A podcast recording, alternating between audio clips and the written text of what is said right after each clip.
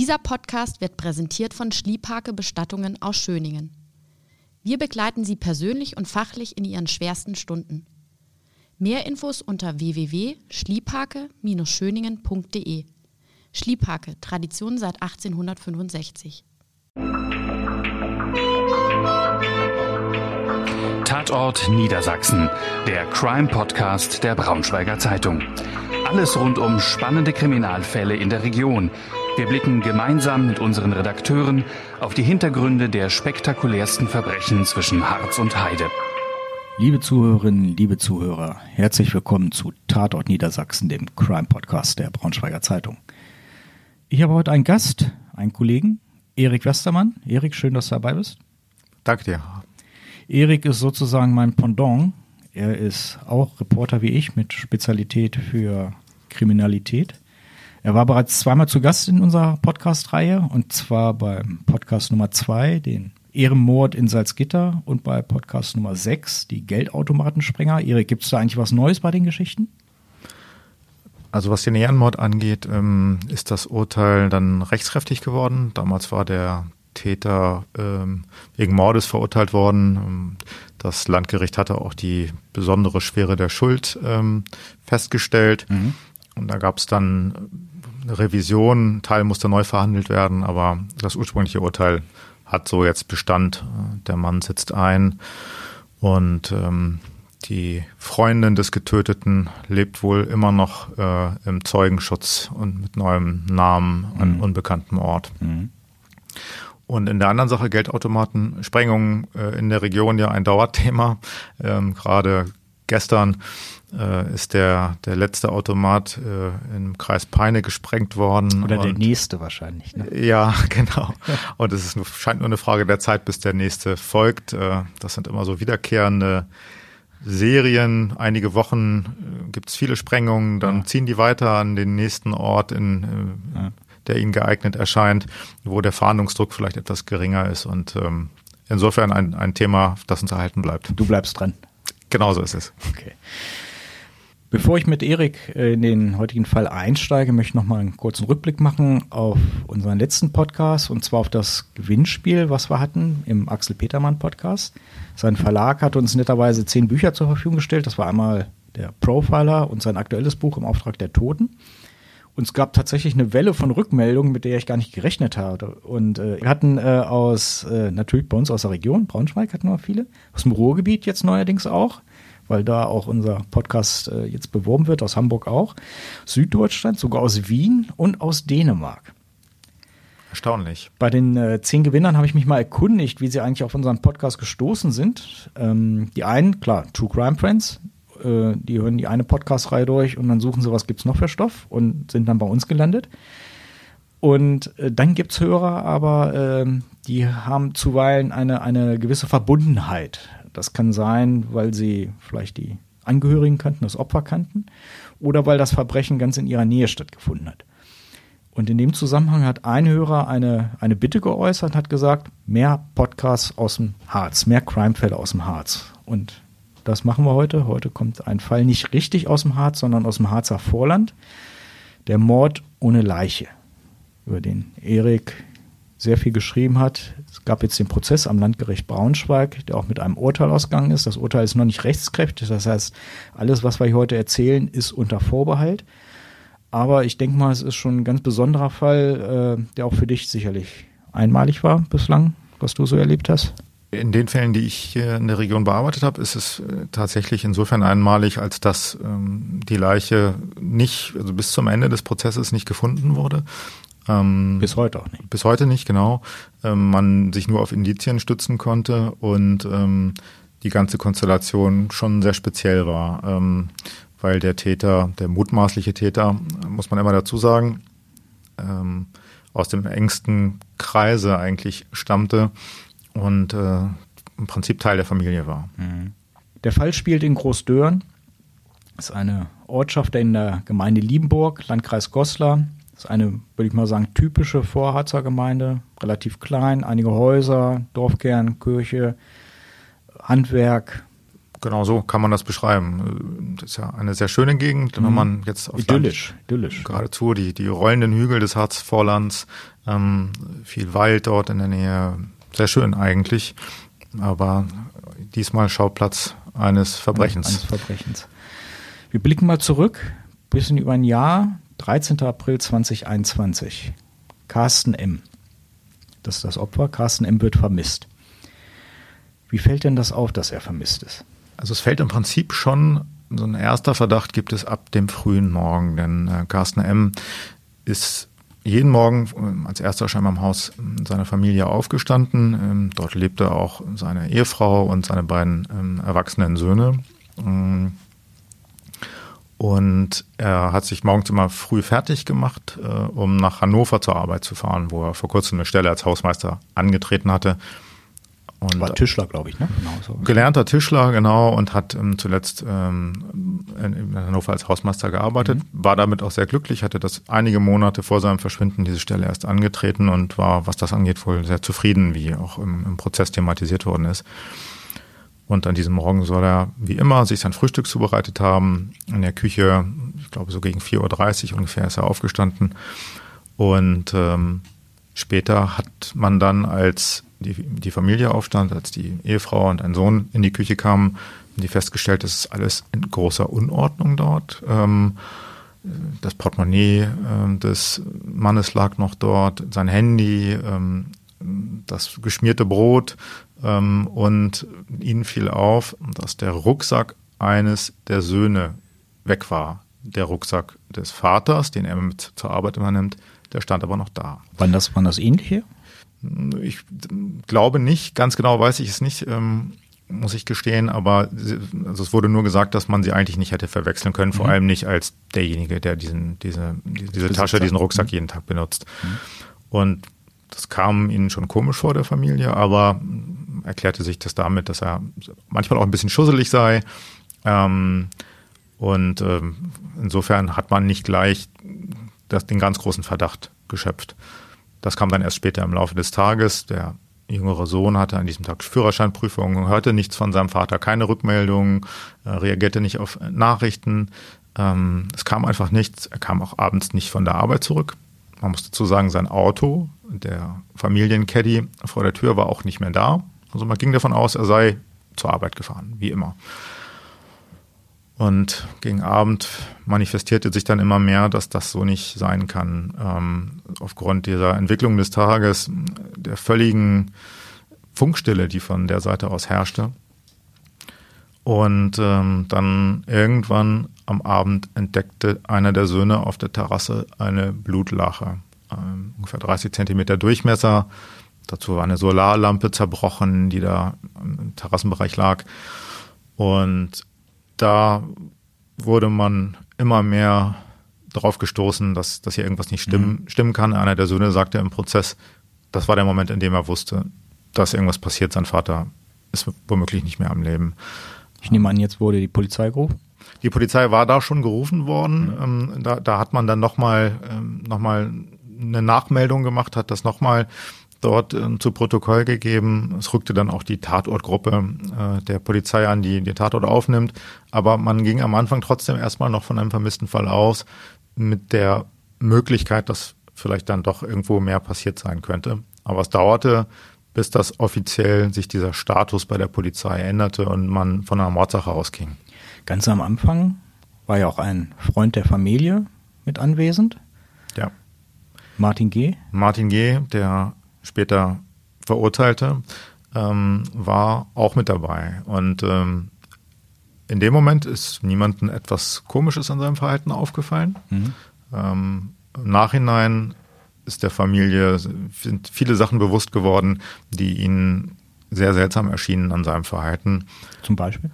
Dass er, also eigentlich wollte er bevor die Polizei eintrifft, äh, das Haus verlassen. Man muss dazu sagen, er ist auch Polizist. Er ist Bundespolizist, genau. Also man hatte so ein bisschen die Hoffnung seitens der Familie, dass er vielleicht helfen könnte. Es ging schließlich um seinen engen Freund. Mhm. Ähm, Martin G. war der Familie seit über 20 Jahren verbunden. Man war gemeinsam in den Urlaub gefahren. Ähm, einer der Söhne sagte, im Prinzip sei er wie ein zweiter Vater gewesen fast. Mhm. So eng war er mit der Familie verbunden. Ähm, es wurde auch immer, immer enger. Und ähm, Martin G. ist dann doch geblieben, ähm, bis die Polizei da war, hat er sich aber an der Suche, die dann schnell eingeleitet wurde, die Familie hat im Internet auch zügig Aufrufe gestartet, hat Krankenhäuser abtelefoniert, ähm, hat versucht, irgendeine Spur ihres, ihres Vaters, ihres Ehemanns zu finden. Nur der Martin G. soll sich fast nicht beteiligt haben. Ich habe in einem deiner Artikel gelesen, es gab eine Situation, wo er sich auch am Familientisch sozusagen auf den Sitz des Verschwundenen dann wie selbstverständlich hingesetzt haben soll? Es war an diesem Abend, das soll es gewesen sein, dass man da Platz nahm an dem Tisch äh, in diesem Haus. Und das ist ja eine schreckliche Vorstellung. Man weiß, da ist irgendwo ein Verbrechen, irgendwas ist passiert. Ja. Und das ist, also es wirkt, ich möchte ein bisschen sagen, teuflisch, mhm. ähm, wenn es diesen Plan, von dem man ausgeht, dass Martin G. ihn gefasst hat, lange im Vorfeld, mit viel Vorbereitung, wenn das alles so zutrifft, dann ist das eine ganz spezielle Situation, muss man mal sagen. Also der hat sich, so heißt es, an diesen Tisch gesetzt auf den Platz des Vaters. Also er, er versuchte schon an diesem Abend, so interpretiert es jedenfalls die Familie und deren Umfeld, die Freundinnen der Söhne, dass er diesen Platz dort schon einnehmen wollte er selber bestreitet das, beziehungsweise seine Anwälte sagten im Verfahren, nein, nein, nein, das war der einzige Platz, der frei war und daraus könne man nichts ablesen. Aber es wirkt schon sehr aussagekräftig, mhm. wenn man das Gesamtbild betrachtet. Mhm. Polizei ist jetzt eingeschaltet, Suche beginnt. Ich kann mich damals erinnern an die Polizeimitteilung, die es gegeben hat, Vermisstenfall, der auch bei uns in der Zeitung nicht ganz groß gehängt wurde. Ne, das war ein ich möchte fast sagen, ein Fall von vielen. Aber dann irgendwann kam ja dann doch Bewegung in die Geschichte rein. Erzähl ja. mal, wie sich das entwickelt hat. Das hat sich so entwickelt, dass spätestens drei Tage nach dem Verschwinden so ein bisschen deutlicher wurde, da kann irgendwas nicht stimmen. Also schon am Folgetag hat man im Garten blutige Schleiftouren gefunden, ähm, die so von der Terrasse bis an den Grundstücksrand führten, den hinteren. Ähm, das ist von beiden Seiten zugänglich, das Grundstück der Familie. Und am Rand des, des Grundstücks, kurz vor der Straße, fand man auch die zerbrochene Brille des verschwundenen Carsten M.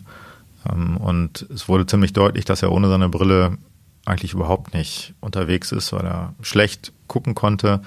Ähm, Auto gefahren ist er nie ohne Brille und da wurde natürlich nochmal deutlicher, er kann nicht zur Arbeit eigentlich gefahren es sein. Ja, es gab ja später, wie ich auch bei dir gelesen habe, Zeugenaussagen, die meinen, ihn nach diesem Verschwinden noch im Auto gesehen zu haben, wo dann aber gesagt wurde, also ohne Brille wird er wahrscheinlich nicht äh, hätte fahren können. Genau, das war ein Argument, mit dem man, mit dem man dann auch seitens des Gerichtes am Ende gesagt hat, ähm, das ist nicht stichhaltig, das ja. ist nicht, nicht glaubhaft, ähm, dass er da noch unterwegs war, zumal man drei Tage nach dem Verschwinden sein Auto, diesen Caddy, auf einem Parkplatz am ehemaligen Expo-Gelände in Hannover gefunden hat. Wie viele Kilometer ist das ungefähr entfernt? Ähm, das sind, wenn ich das richtig in Erinnerung habe, irgendwas bei 70 Kilometer, mhm. 75 Kilometer müssten das ungefähr sein. Hat er da gearbeitet, da in der Ecke? Da in der Nähe hat er wohl gearbeitet, genau.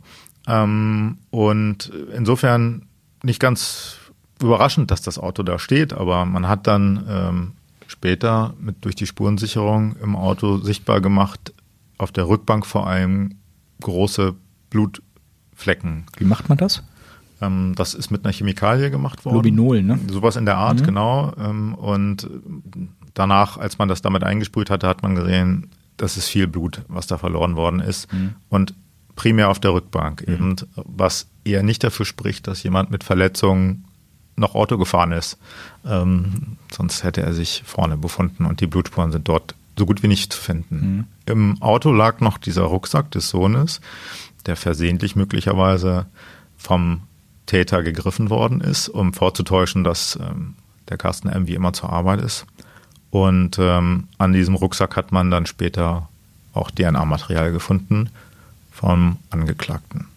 Spricht also vieles dafür, dass Carsten M. auf der Rückbank gelegen hat, entweder tot oder schwer verletzt. Genau, davon geht die Staatsanwaltschaft aus und letztendlich auch das Gericht. Ja. Also man vermutet, dass ähm, Carsten M. im Garten hinter seinem Haus angegriffen worden ist vom Angeklagten, vom Bundespolizisten Martin G., dem engen Freund der Familie mhm. und wie sich später herausstellen sollte, auch äh, demjenigen, der über fünf Jahre eine Affäre mit der Frau von Carsten M. hatte. Erzähl doch mal, du hast ja schon so ein bisschen angedeutet, die Familien oder der Tatverdächtige und die Familie hatten ein sehr enges Verhältnis. Waren Täter, Tatverdächtiger und Opfer, waren die wie eng befreundet? Wie würdest du das beschreiben? Also sie wurden anfangs als beste Freunde beschrieben. Ähm, das würde ich vielleicht nach der nach dem Prozess, nach der Hauptverhandlung so nicht ganz bestätigen, aber äh, sie sind auf jeden Fall sehr enge Freunde gewesen. Und er ist mit der Familie viel unterwegs gewesen, immer mehr scheinbar auch. Ähm, man könnte vielleicht mutmaßen, dass das dann zusammenfiel mit dem Zeitpunkt, ab dem er ähm, diese Affäre mit der Frau des Verschwundenen begonnen hat, was um das Jahr 2016 gewesen sein soll. 18. Mai, Razzia in Ortfresen, Nachbarort. Dort hat er gewohnt und auch ziemlich schnell wurde ein Haftbefehl erlassen. Genau. Wie haben sich denn die Ermittlungen gestaltet? Also man hatte den Martin G. am Anfang überhaupt nicht auf dem Schirm als mutmaßlichen Täter. Er sollte als Zeuge vernommen werden. Und also vor dem 18. Vor dem 18. Mai hatte man ihn nicht, äh, nicht immer auf dem Schirm. Wir sind ja jetzt über einen Monat nach, der, nach dem Verschwinden, mhm. nach der mutmaßlichen Tat ähm, am 13. April. Und in den Fokus gerückt ist der Martin G. erst ungefähr zwei Wochen nach dem Verschwinden von Carsten M. Das hing damit zusammen, dass man ihn als Zeugen vorladen wollte. Ähm, und er war aus Sicht der Polizisten und der zuständigen Staatsanwältin auffällig unkooperativ. Was als Polizist? Ja, als das als Polizist. Er hatte äh, nie Zeit, äh, hat keinen Termin quasi angeboten und schien. Als Polizist und bester Freund. Ja, genau. Also merkwürdig, sehr merkwürdig. Und das ähm, ist den, den Ermittlern da sehr aufgefallen. Und nach und nach verdichtete sich dann auch dieser Eindruck. Und es gab andere Hinweise, ähm, dass da irgendwas nicht stimmen kann mit ihm. Man hat dann auch ähm, irgendwann sein Telefon überwacht und ähm, das ist zum, Teil, zum Schluss dann auch im, im Prozess als Beweismittel mit eingeführt worden. Also ab diesem Zeitpunkt, 26. April, war die geplante Zeugenvorführung. Ähm, man, man, musste ihn dann am Ende holen und mit, mit vier Beamten und zwei Streifenwagen äh, hat man ihn zur Zeugenvernehmung gekarrt was eher selten vorkommt, mhm. vor allem bei jemandem, der so eng mit dem mutmaßlichen Opfer verbunden ist. Mhm. Und ab da rückte er eben in den Fokus der Ermittler, bis sie dann Mitte Mai äh, sagten, so, das ist so eindeutig, dass wir den Haftbefehl und den Durchsuchungsbeschluss jetzt hier beantragen, ähm, was beides genehmigt worden ist und die Familie über den Tatverdacht informiert hat. Mhm. Es gibt eine Situation, über die du in einem deiner Artikel schreibst, und zwar äh, eine Vernehmungssituation, mhm. wo die Ermittler, ja, wie will man es bezeichnen, ein, ein, ist es ein Kniff, ein Dreh, ist es vielleicht unlauter, was die Verteidigung äh, ihnen vorwirft? Vielleicht erklär mal, was da passiert ist und wie du es bewertest. Ja, also das ist der 18. Mai, wir haben die Festnahme ähm, Martin G. war Bundespolizist, das hatten wir kurz angesprochen. Er hat gearbeitet auf dem Flughafen in Braunschweig und ist da abgeholt worden mit einem Spezialeinsatzkommando. Also man hat das ganz große Besteck aufgefahren, ähm, was später auch ein bisschen kritisiert worden ist vom Gericht als unnötig und ihn eingeladen. Und, Wollte man ihn einschüchtern oder was? Wie, wie schätzt du das ein? Also das wird abgestritten seitens der Ermittler. Ich kann das natürlich nicht einschätzen. Ich denke, eine gewisse Gefährdung hat man gesehen. Er ist Waffenträger. Okay, ähm, ja, klar, insofern ja. ist das jetzt auch nicht gänzlich unplausibel, würde ich denken. Dass man das so öffentlich getan hat, hat jedenfalls der Richter in seinem Urteil gesagt, sei vielleicht nicht nötig gewesen. Man hätte ihn auch abpassen können zu Hause in anderen Situationen und hätte diese diese zur Schaustellung, möchte ich das mal sagen, wäre vielleicht unnötig gewesen. Also insofern mag das eine Rolle gespielt mhm. haben, dass man ihn auch so ein bisschen aus der Balance bringen wollte. Mhm. Denn danach hat man ihn eingeladen in einen, in einen Transporter und nicht auf dem direkten Weg nach Goslar, wo die Ermittlungen geführt wurden bei der Polizeiinspektion, ähm, dorthin gebracht, sondern man hat, wie der Verteidiger es hinterher sagte, eine Spazierfahrt unternommen ähm, an die Schauplätze seiner mutmaßlichen Tat. äh, zu seinem Haus, das gerade durchsucht wurde, äh, wo Polizeikräfte in großer Zahl waren. Ähm, mit Spürhunden war man unterwegs. Man ist nochmal am Haus der Familie M vorbeigefahren, dem mutmaßlichen Tatort, und hat so versucht, ihn dazu zu bringen, doch zu gestehen. Gab dann auch einen Beamten, der äh, ihm versucht hat, da zu erreichen und ähm, dass er, dass er den, den Ort, an dem er die Leiche versteckt hat, doch preisgibt. Mhm. Aber das ist nicht geschehen. Und das Gericht hat am Ende auch befunden, dass das möglicherweise grenzwertig war, aber äh, hat da keine Verstöße gesehen, die jetzt äh, irgendwelche relevant gewesen wären. Zumal sich der Martin Geher sowieso nicht groß geäußert hat auf dieser Fahrt, dieser mehr als einstündigen Fahrt, bis man ihn dann nach äh, Goslar gebracht hat. Und auch da hat man dann nochmal versucht, mit so einem, mit so einem Kniff äh, ihn zum Reden zu bringen, indem man wie zufällig ihn äh, auf dem Flur an der, an seiner Affäre an der Ehefrau M vorbeigeführt hat und in der Hoffnung, dass er, dass ihn das doch zum Reden brächte, aber auch das hat kein Resultat gebracht. Er hat sich da überhaupt nicht zu geäußert. Wie hat die äh, Frau in dieser Situation reagiert, als sie auf ihn im Gang getroffen ist? Also nicht in irgendeiner Weise, dass das äh, jetzt aktenkündig geworden wäre und somit im Verfahren auftauchte. Mhm. Ähm, es war mit ihr abgesprochen. Also man hat, äh, mhm. ich glaube, das war eine geplante Aktion, in die sie auch mit einbezogen war, in der Hoffnung eben, dass man, dass man da einen Nerv bei ihm trifft und ihn ähm, dazu bringt, dass er sich dazu äußert. Wie gesagt, ohne Ergebnis. Er hat bis zum Ende des Prozesses geschwiegen, nichts dazu gesagt, nur indirekt im Prinzip die Tat abgestritten, zum Beispiel durch Briefe aus dem Gefängnis, die mhm. sehr so wirkten, als seien sie geschrieben worden in dem Wissen, dass das Gericht sie ohnehin zu Gesicht bekommt, weil sie die Haftpost äh, beschlagnahmen lässt und äh, lesen. Und ähm, das ist der einzige Weg, auf dem er sich im Prinzip so richtig geäußert hat. Da hat er an einen Freund waren diese Briefe verfasst, ähm, in dem er das alles eben bestritt und er sagte, mit dem Verschwinden habe er nichts zu tun. Mhm. Aber offiziell und vor Gericht hat er sich nie geäußert. Bis zum Schluss nicht, in keinem Wort, hat er sich an die Familie, mit der er 20 Jahre verbunden war, an die Söhne, mit denen des, des Verschwundenen, an denen er, mit denen er gespielt hat, mit denen man Sport gemacht hat, mit denen man im Urlaub war. Kein einziges Wort hat er an sie gerichtet bis zum Ende des Prozesses. Was natürlich sein gutes Recht ist. Das ist juristisch sein gutes Recht. Ähm, aber selbst der Richter deutete an in seiner Urteilsbegründung, in seiner mündlichen, dass das doch ein beredtes Schweigen war, ja, ein Schweigen, was Bände spricht. Mhm. Wer, der unschuldig ist, würde vor Gericht nicht das beteuern. Zumindest ganz am Schluss in dem letzten Wort, wo er sich an die Opfer auch nochmal wenden könnte. Würde nicht jemand, der unschuldig ist, da beteuern, ich war es nicht. Wie könnt ihr nur glauben, ja, dass ich ja. das gemacht habe? Nichts, kein Wort. Das kann ihm nicht zum Nachteil gereicht werden. Das ist kein, kein Beweis, das ist nicht strafschärfend oder sonst irgendwas, aber es ist doch irgendwie ein Elefant, der im Raum steht. Jeder sieht ihn, mhm. ähm, jeder wundert sich, jeder fragt sich, wie kann das sein, wenn er nicht ja. schuldig ist. Und ähm, das war sehr augenfällig. Wir sind jetzt mittendrin im Fall der Mord ohne Leiche. Wir haben keine Leiche. Wir wissen nicht, ob es ein Mord ist. Wir haben einen Angeklagten, einen Verdächtigen, der alles abstreitet. Das heißt, wenn man ihn verurteilen will, muss man auf die Indizien des Falls gucken.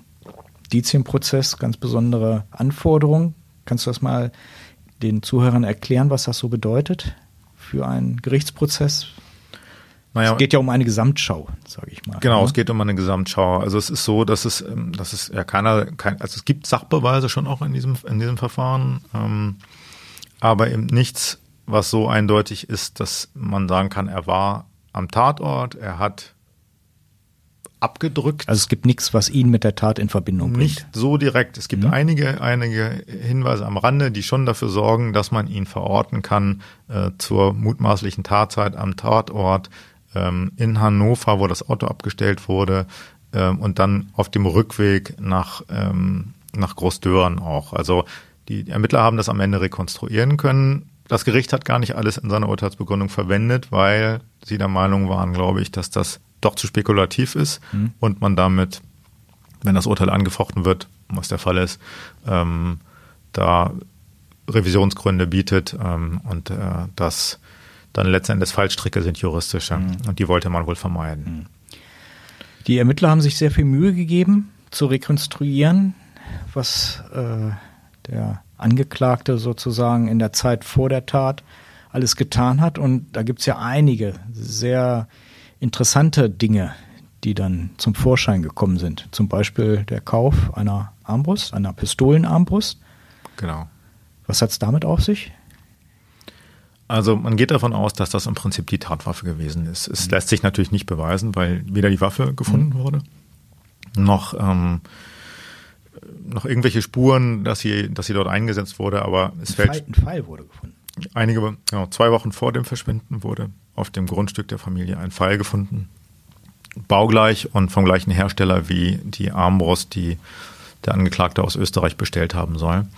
Ähm, ist grundsätzlich frei verkäuflich äh, für Erwachsene, um, aber eine tödliche Waffe, das muss man sagen. Eine Pistolenarmbrust, sechs Pfeile, die man abschießen kann, ohne nachzuladen, ähm, mit Geschwindigkeiten, ich glaube, um 200 km/h, die so ein Pfeil hat.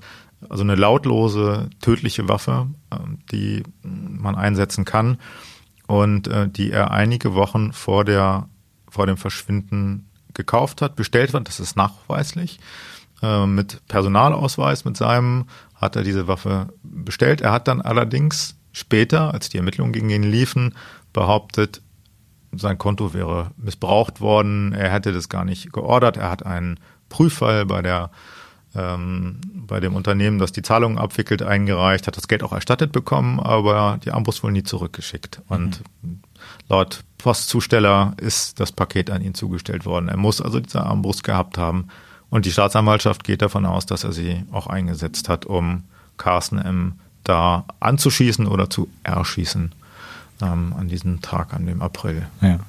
Stichwort hast du gerade geliefert, Personalausweis. Er hat ja am Flughafen gearbeitet. Wie ich gelesen habe, war er ja nicht so ein ganz redlicher Beamter, um es mal vorsichtig zu sagen. Ja, das scheint so gewesen zu sein. Ähm, man hat bei ihm Ausweisdokumente gefunden später, beziehungsweise man weiß, dass er sie eingesetzt hat. Personalausweise, die Menschen am Flughafen, damals noch in Hannover, wo er vorher gearbeitet hat, äh, verloren haben. Und die scheint er an sich genommen zu haben und für seine Zwecke benutzt. In diesem Fall ist das ein Ausweis gewesen eines Menschen, der nach Malta ausgewandert ist, letzten Endes vom Flughafen Hannover abgeflogen ist und hinterher merkte, Mensch, mein Ausweis ist weg, ähm, hat man Perso nicht mehr, musste den neu beantragen. Und der Martin G. hat den benutzt, um einen Handyvertrag oder ein Prepaid-Handy äh, sich zu kaufen in einem Handyshop in Salzgitter, in mhm. Ringelheim oder Salzgitterbad, also im Süden der Stadt. Mhm. Und ähm, hat dieses Handy benutzt für verschiedene Sachen, unter anderem äh, um äh, Treffen mit seiner äh, Geliebten äh, zu organisieren. Und in dem Zusammenhang tauchte dieses Handy häufiger auf. Ähm, und er hat ja mit mehrere Telefonate dann auch geführt, letzten Endes, die, die wahrgenommen worden sind.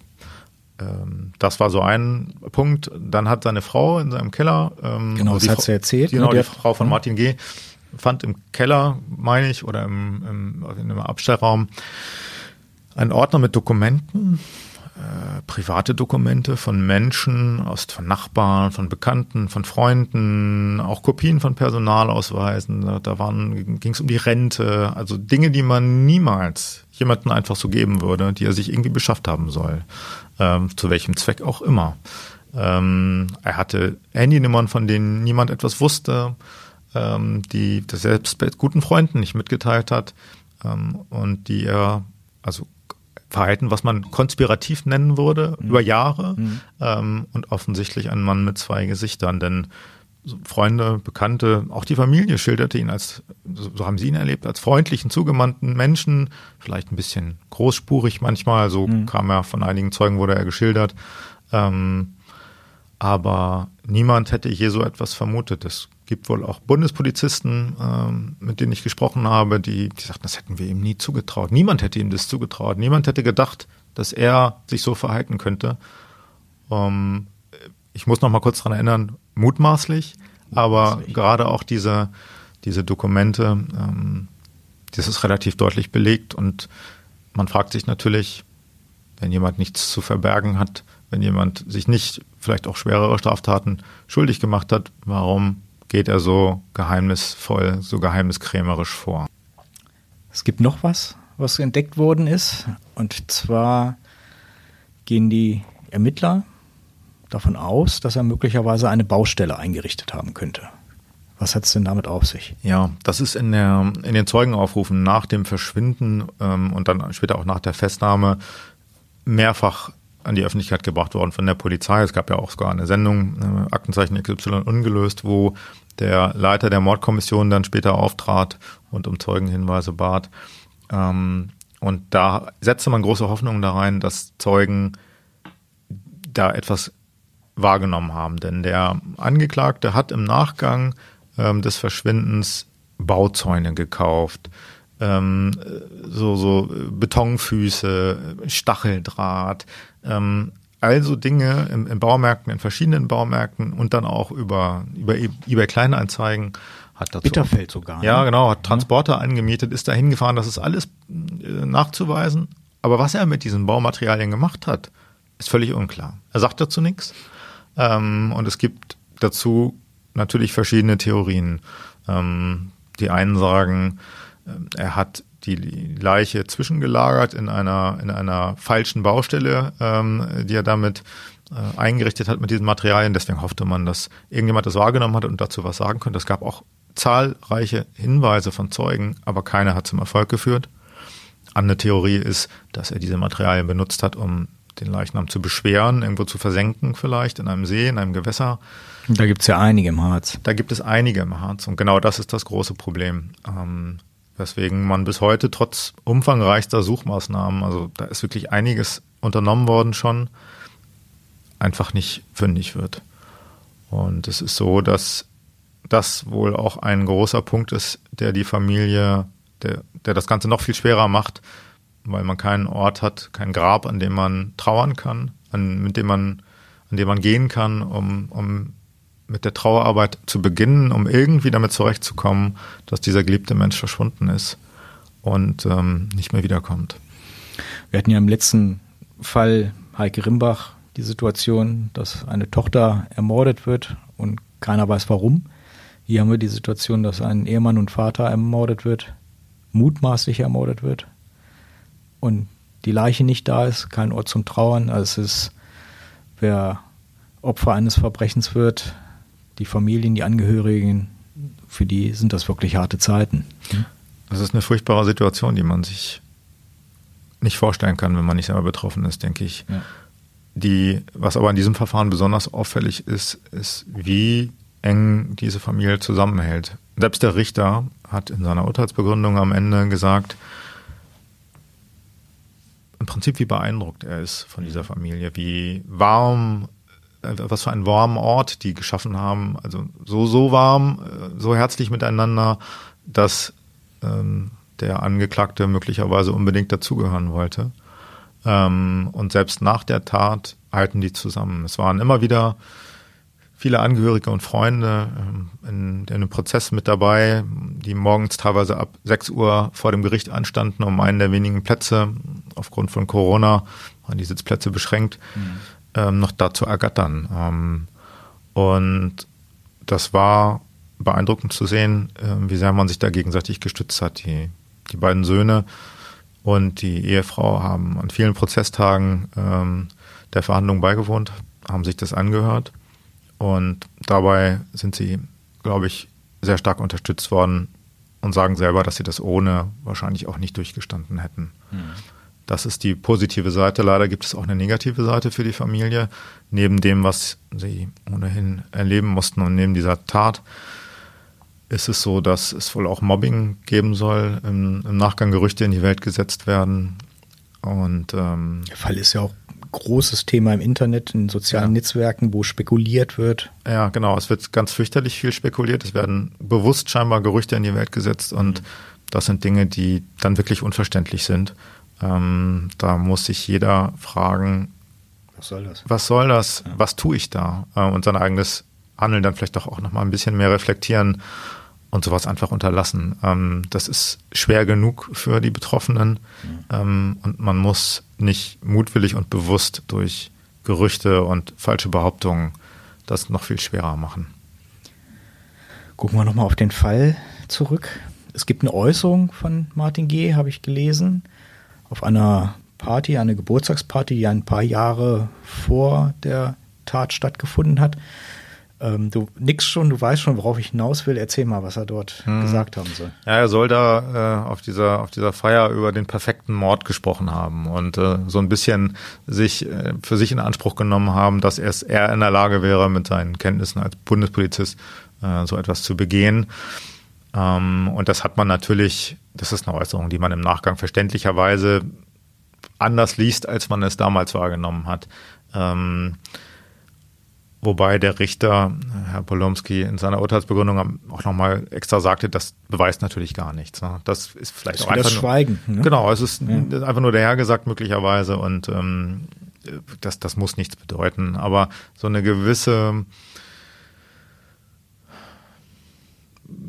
so eine gewisse Selbstüberschätzung attestieren in die einen oder anderen schon. Ähm, das ist natürlich schwer abzugleichen, wie weit das wirklich stichhaltig ist, weil er sich selber nicht äußert. Ähm, aber zumindest kann man die Vermutung haben. Aber es gibt halt auch einige Fehler, die, vorausgesetzt er ist derjenige, der diese Tat so begangen hat, ähm, die ihm unterlaufen sind, die sogar schwer verständlich erscheinen. Welche meinst du? Naja, also was das Gericht auch herangezogen hat ähm, zur, zur Begründung seines Urteils, ist unter anderem dass er mehrere Autos angemietet hat. Mhm. Völlig grundlos im Vorfeld der Tat. Ähm, und auch eines für den Tatzeitraum, so ein kleiner Fiat 500, mh, hm, bei einer, einer Autovermietung aus Braunschweig angemietet worden, und zwar auf seinen echten Namen. Also nicht mit einer seiner Schein- oder Tarnidentitäten, sondern er hat seinen echten Namen da verwendet. Erstaunlich, aber so war es ähm, obwohl er eigentlich ein fahrbereites Auto hatte. Ähm, und das hatte er im Vorfeld auch schon mal getan, an Tagen, die auch relevant sind, weil sie, äh, weil sie mit der, mit der Tat in Ver Verbindung gebracht werden. Also er hat diesen Fiat gehabt, ist damit so glauben das die Ermittler und die Kilometerstände und alles machen das auch sehr plausibel ähm, fährt damit morgens an den, in die Nähe des Hauses seines Freundes, stellt den Wagen da ab. Es gibt Zeugen, die diesen Wagen auf diesem Dorf, äh, ungewöhnlich Auto, morgens früh, das gehört da nicht hin, das wird wahrgenommen von mehreren mhm. Zeugen, mhm. Ähm, steht da also wenige äh, hundert äh, Meter entfernt vom Tatort und das kann man ihm zuordnen. Relativ eindeutig. Ähm, er hat das Auto gemietet. Es gab keine Spuren in dem Auto, also keine Blutspuren oder sonst irgendwas. Äh, das Auto muss sehr gründlich gereinigt worden sein. Das gleiche gilt auch für den Transporter, den er gemietet hat. Da hat man Blut auf der Ladefläche gefunden, aber kann das nicht genau zuordnen. Ist das menschliches Blut? Von wann stammt das? Aber es ist ein großer Blutfleck auf der Ladefläche. Und so ein bisschen schwingt natürlich die Vermutung mit, dass mit diesem Transporter dann auch nochmal die Leiche bewegt worden ist. Aber nicht zu beweisen.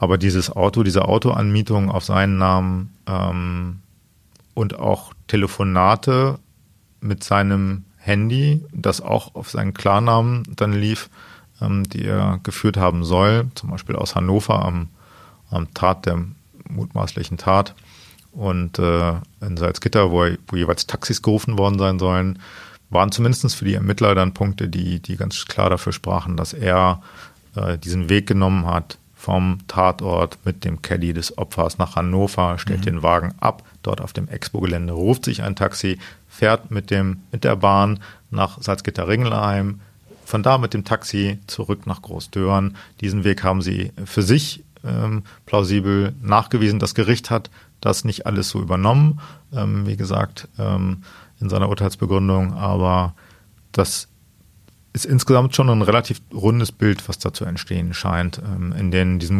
Mosaiksteinen, diesen Puzzlestücken, die die Ermittler da zusammengesetzt haben, in einer immensen Arbeit, ähm, die mhm. man sich da gemacht hat. Mhm. Allein das Landeskriminalamt hat über 100 ähm, Beweisstücke ausgewertet, auf Spuren untersucht. Also das war schon eine, eine ziemlich umfangreiche Ermittlung, die da äh, gemacht worden ist. Wenn ich das so alles höre, wir haben ja gesagt, wir machen eine Gesamtschau mhm. oder das Gericht hat eine Gesamtschau angestellt. Das Bauchgefühl geht ja in eine bestimmte Richtung. wie hat denn die Verteidigung im Prozess argumentiert?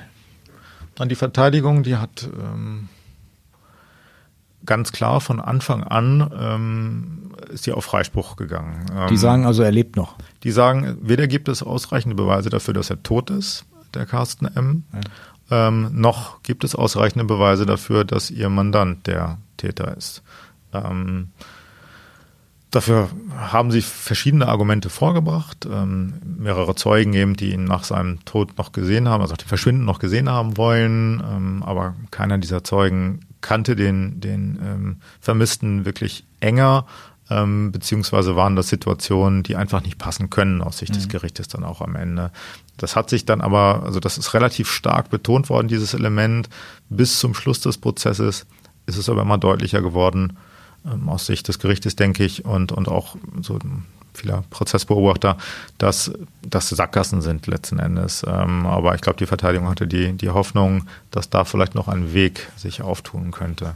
Das klingt jetzt sehr sachlich nüchtern, wie du das vorträgst. War auch so die Atmosphäre im Gerichtsprozess? Nee, im Gegenteil. Es ist ähm, schon so gewesen, dass vor allem der anfängliche Wahlverteidiger, ähm, also der zweite Verteidiger, den sich der Angeklagte gezielt äh, dazugenommen hat, ähm, sehr offensiv aufgetreten ist. Also sehr aggressiv möchte man fast sagen. Ich finde, es haben viele Zeugen das so empfunden. Kon so Konfliktverteidigung? Konfliktverteidigung, genau, auf eine, auf eine sehr rabiate Art und Weise. Ähm, also Zeugen sehr stark angegangen, Polizisten.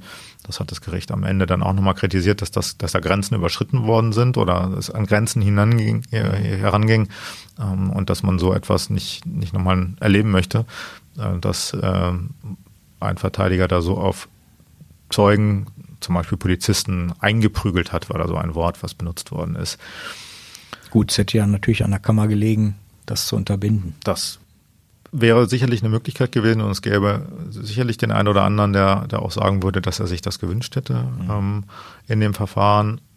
Oft ist es dann so. Aber es ist halt natürlich auch ein besonderes Verfahren. Man muss sehen, wo es hingeht. Ne? Genau. Und es ist, ähm, ich glaube, die Kammer ist eine sehr vorsichtige, ähm, die sehr umsichtig agiert und keine Angriffspunkte schaffen wollte, Ja. was mögliche Revisionsgründe angeht, Verfahrensfehler, äh, die man da möglicherweise dann begangen hat.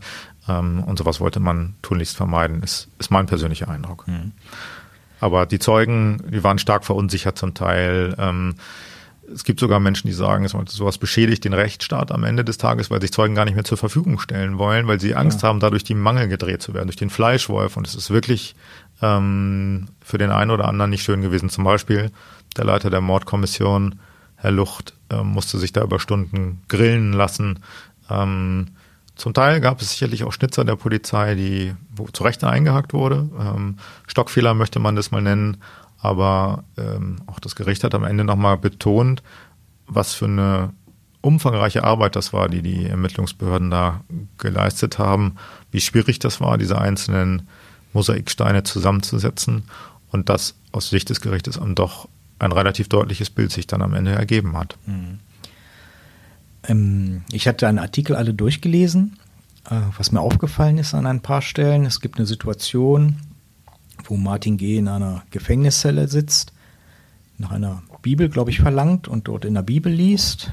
Im Gericht ist er auch mit aufgeknöpftem Hemd äh, zu sehen und dort ein, ein, ein, ein Kreuz und ein Rosenkranz. Rosenkranz, genau, das Genau. hat er immer getragen, so einen schwarzen Rosenkranz. Hm. Ähm, die Frau des mutmaßlichen Opfers, muss man jetzt auch wieder betonen, ähm, auch gläubige Katholikin, wenn ich es richtig verstanden habe.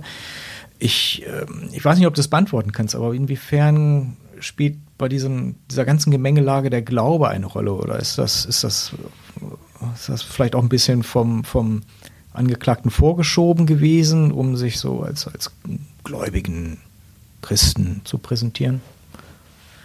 Ich kann versuchen, das zu beantworten. Das muss aber am Ende natürlich irgendwo spekulativ bleiben. Er äußert sich nicht, wir wissen es nicht genau.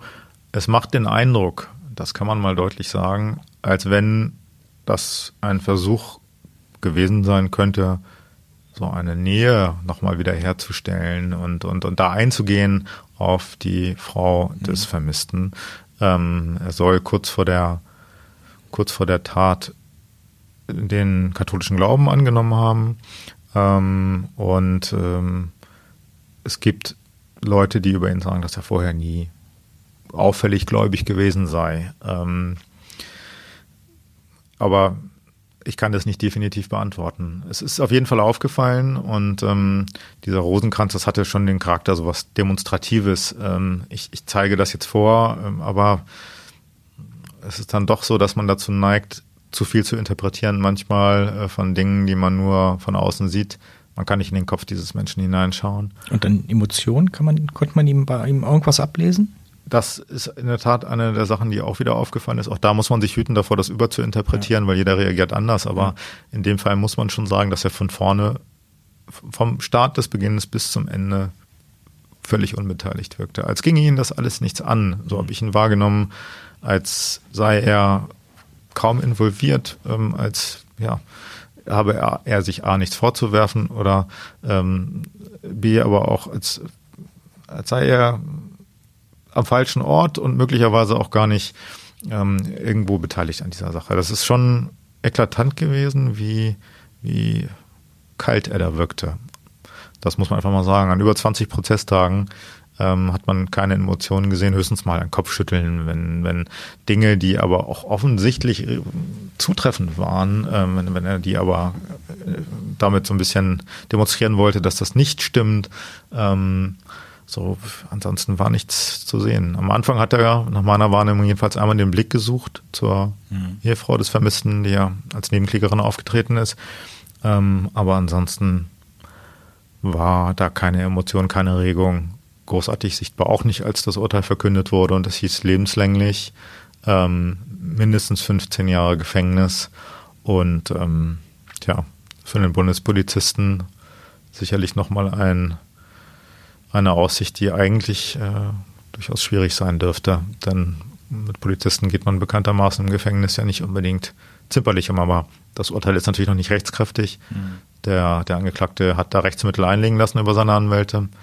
Ähm, jetzt wird das Ganze vom Bundesgerichtshof nochmal geprüft auf mögliche Rechtsfehler, Verfahrensfehler. Mhm. Und mit dem Urteil, dass es rechtskräftig wird oder äh, es eine Neuauflage des Prozesses gibt und der Hauptverhandlung, ist dann auch erst im nächsten Jahr zu rechnen. Mhm. Wir reden ja hier, wenn es so geschehen ist, wie es abgeurteilt wurde, über eine Tat, mit, die ziemlich lang wahrscheinlich im Vorfeld geplant worden ist,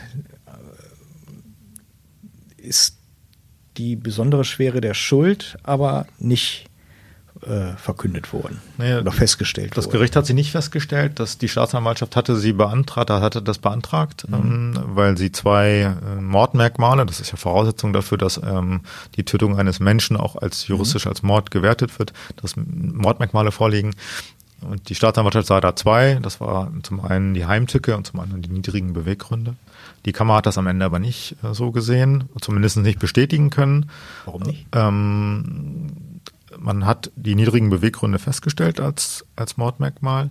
Das schon, also dass er um seine, seinen Wunsch nach einer dauerhaften Beziehung mit der Frau ähm, zu verwirklichen, Carsten M. aus dem Weg geräumt hat. Das hat man festgestellt. Mhm. Ähm, und es gibt auch Hinweise darauf aus Sicht der Ermittler, die eben über Monate das zeigen, wie, wie dieser Wunsch möglicherweise äh, Realität geworden ist, wie, wie, er, wie er sich genötigt möglicherweise sah, äh, als einzige Chance, das umzusetzen, den halt zu töten, den, seinen Freund. Denn die Frau, das ist deutlich geworden, wollte ihren Mann nicht verlassen. Ähm, und man renovierte zusammen ein Haus ähm, in Ottfriesen im Nachbarort, wo, wo man hinziehen wollte, das ähm, Elternhaus der, der Ehefrau. Mhm. Und ähm, für die Staatsanwaltschaft war das so ein bisschen wohl der Knackpunkt, an dem er dann seine Fälle davon schwimmen sah und merkte, so wie ich mir das vorstelle, wird das nichts, das mhm. tritt nicht ein. Also hat er offensichtlich von langer Hand über Monate mit großem Vorlauf und viel Überlegung diese Tat in die Wege geleitet. Aber Heimtücke, Pistolenarmbrust, lautlos? Ja, das hätte man, das, das, wie gesagt, die Staatsanwaltschaft hat das auch genauso gesehen. Das Problem ist der genaue Ablauf der mutmaßlichen Tat. Also das, was sich da am 13. Äh, April, am Morgen des 13. April in diesem Garten abgespielt hat, ist so unklar. Man ähm, weiß es nicht. Hat er den jetzt hinterrücks irgendwie genau, hat das, Fall verpasst oder hat er ihn erstmal bedroht vielleicht? Ne? Das ist dann alles, ist keine Heimtücke mehr. Man scheint alles denkbar. Es gibt Zeugen, Nachbarn, die einen Streit gehört haben. Wenn es einen Streit gegeben hat, dann ist die Frage, war er wirklich äh, unvorbereitet, traf ihn das quasi äh, mhm. so aus dem Nichts oder ähm, hat er es vielleicht dann doch kommen sehen und das ist dann die juristische Bewertung am Ende, die auf so wackeligen Füßen aus Sicht der Kammer, vermute ich jetzt, gestanden mhm. hätte, dass man davon Abstand genommen hat, ähm, sich das zu eigen zu machen, dieses zweite Mordmerkmal ähm, dann festzustellen. Und so ist man ohne die besondere Schwere der Schuld aus dieser Sache rausgegangen ähm, seitens des Gerichts. Der Unterschied und die praktische Auswirkung, wenn das Urteil rechtskräftig wird, ist, nicht ganz klein, aber mindestens 15 Jahre sitzt man bei lebenslänglich bei diesem Urteil ja ohnehin. Ähm, das ist so. Und was durch die besondere Schwere der Schuld sich ändern würde, wäre erstmal natürlich ein Zeichen, was man, was man setzt. Dieser Fall weicht so von dem normalen ähm, Mord, wenn man das so sagen darf, ab. Aber zum anderen eben auch, dass er, es ist so, dass wenn im Normalfall ohne die Feststellung der besonderen Schuldschwere kann auch ein Mörder nach 15 Jahren beantragen, aus der Haft entlassen zu werden. Und wenn nicht gute Gründe die weitere Vollstreckung gebieten, dann ist es gut möglich, dass derjenige dann auch entlassen wird aus dem Gefängnis. Zumal, wenn wir jemanden haben, der vorher nicht straffällig geworden ist, der, wo auch man keine Gefahr sieht, dass das wieder passiert. Ähm, wenn das so ist, dann werden die Leute auch häufiger freigelassen in solchen Situationen. Mhm. Bei der besonderen Schuldschwere ist das aber ausgeschlossen. Das heißt, es wird weiter vollstreckt. Ähm, dieser Antrag ist im Prinzip nicht möglich. Und ähm, letzten Endes ist es so, dass dann an die 20 Jahre eher jemand im Gefängnis sitzt, vielleicht sogar noch länger. Das ist nicht vorhersehbar. Das wäre also eine Auswirkung, ähm, wenn es denn bei diesem, bei diesem Urteilsspruch bleibt. Lieber Erik, ein unglaublicher Fall, ein tragischer Fall für die Betroffenen, für die Angehörigen. Wir werden abwarten, wie sich das weiterentwickelt. Möglicherweise, das zeigt sich ja auch bei anderen Taten, möglicherweise taucht dann doch irgendwann die Leiche auf und man weiß mehr, was dort geschehen ist. Ja, das ist die große Hoffnung, die man hat. Also ähm, es ist so, dass gerade die Familie sucht weiter natürlich. Es gibt, äh, also es gab einen Internetaufruf vor kurzem, ähm, wo sie nochmal um Zeugen bitten. Äh, Im Gespräch mit uns ist das auch nochmal sehr betont worden, dass man hofft, dass sich vielleicht jetzt, auch wenn der Prozess vorbei ist und niemand mehr Angst haben muss, da vor Gericht zu, als Zeuge aussagen zu müssen, ja. ähm, vielleicht sich doch noch Menschen melden in der Hoffnung, dass die Leiche noch gefunden werden kann und diese Familie irgendwie zumindest in diesem Punkt ein wenig anfangen kann, damit zurechtzukommen und abzuschließen, einen Ort zum Trauern zu haben. Das ist die große Hoffnung. Bisher ist aber alles fehlgeschlagen. Alles, was man gemacht hat, ähm, sind Gewässer abgesucht worden. Man hat Spürhunde eingesetzt. Ähm, alles vergebens. Es gab Kletterer sind abgeseilt worden in eine, in so eine Karsthöhle mhm. ähm, in, in, im Harzvolland ohne dass man die Leiche gefunden hätte bisher. Ähm, der Mord ohne Leiche. Der Mord ohne Leiche, er bleibt es ähm, mutmaßlich. Mutmaßlich. Lieber Erik, ich danke dir ganz herzlich, dass du hier vorbeigekommen bist und uns 25 Prozesstage, glaube ich, waren es, nochmal kompakt hier zusammengefasst hast. Vielen Dank dafür. Liebe Zuhörerinnen, liebe Zuhörer, ich hatte schon äh, oft mal darauf hingewiesen, wir haben eine eigene E-Mail-Adresse. Schreiben Sie uns gerne an, wenn Sie Lob haben, Kritik haben. Wir lesen alles gerne. Tatort.niedersachsen.funkemedien.de. Darüber erreichen Sie uns. Empfehlen Sie uns gerne an Ihre Freunde weiter. Teilen Sie diesen Podcast.